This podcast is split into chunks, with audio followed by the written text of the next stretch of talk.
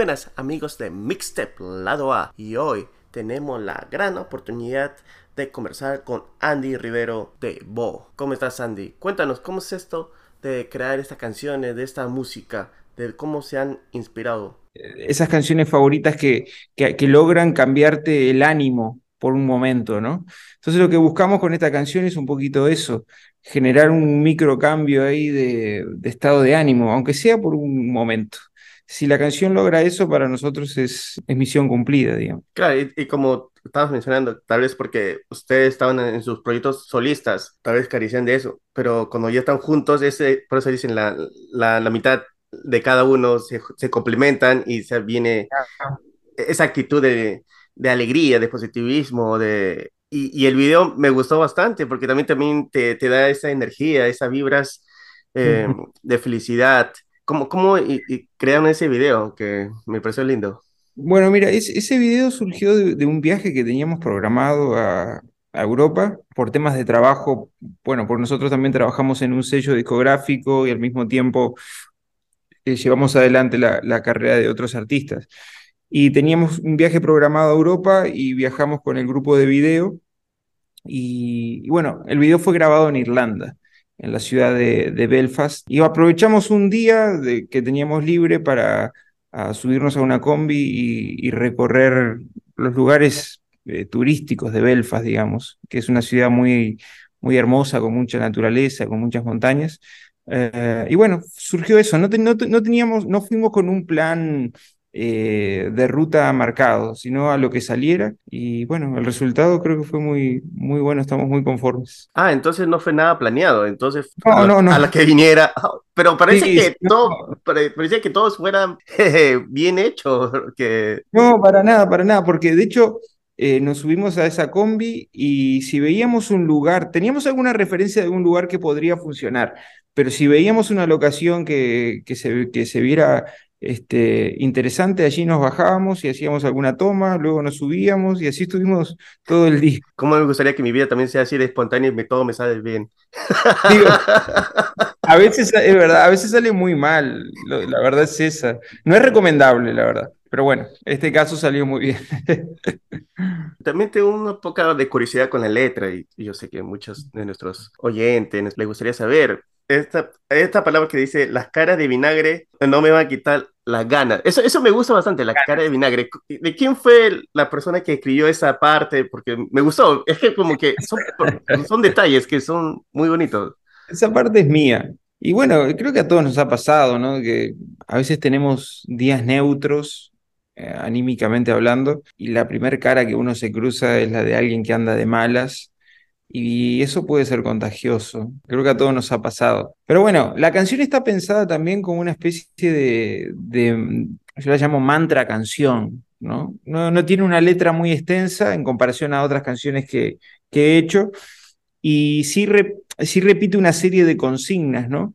Que a veces, digo, yo personalmente creo mucho en algunos mantras.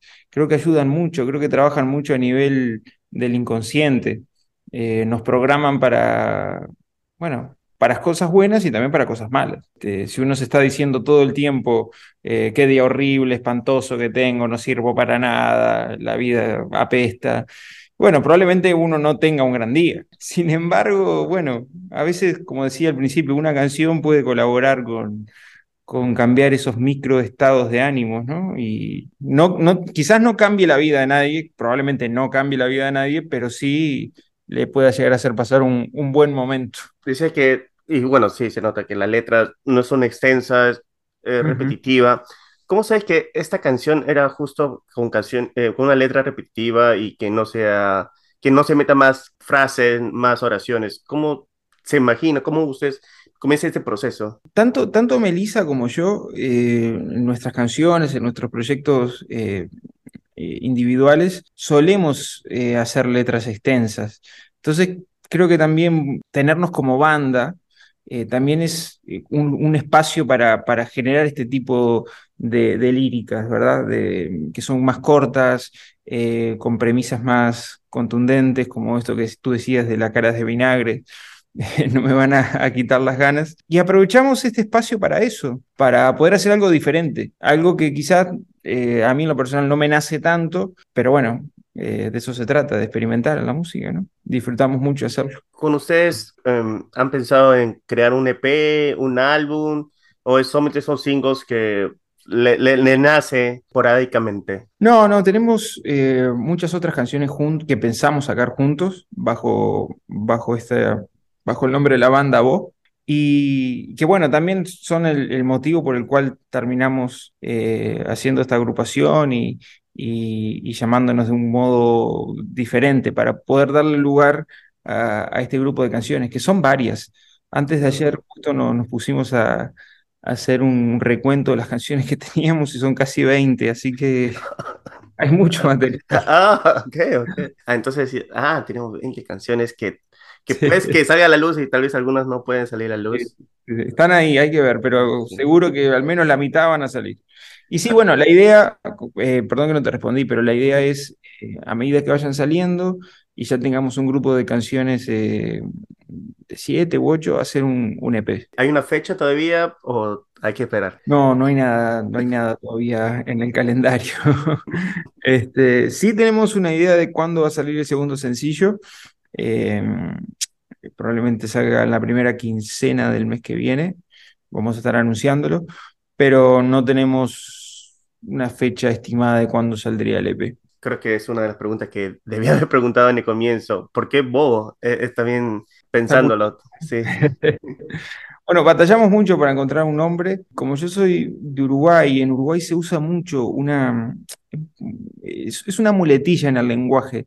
Eh, usamos el bo en Uruguay, en el sentido de, o sea, traducido sería, hey tú, en vez de decirte hey tú, te digo bo. Ajá. a ver si, si, vienes por casa o algo así, una cosa, una cosa de ese estilo. Y bueno, surgió así. A Melissa se le ocurrió poner este, la H y sí, me parece bien. Y salió muy natural. Ah, entonces se puede decir hey tú, más o menos así sí, la banda. Sí, sí, es muy típico, inclusive que a veces a los uruguayos nos confunden mucho con, con los argentinos. En Argentina no se usa, se usa solamente eh, en Uruguay el bo. Así que ah. ya quedó ahí estampado. Está como, estoy en México, pero me llevo un poco de Uruguay en mí. Es... Sí, sí. Tal cual. ¿Y viene algunas presentaciones en, en, México para presentar algunas de sus canciones? Bueno, por, por, el, momento por el momento no, no tenemos este, ninguna, ninguna fecha agendada, porque justamente queremos un poco alimentar el, el set list este, para luego sí poder... Eh, nos encantaría hacer una gira en México, eh, la verdad.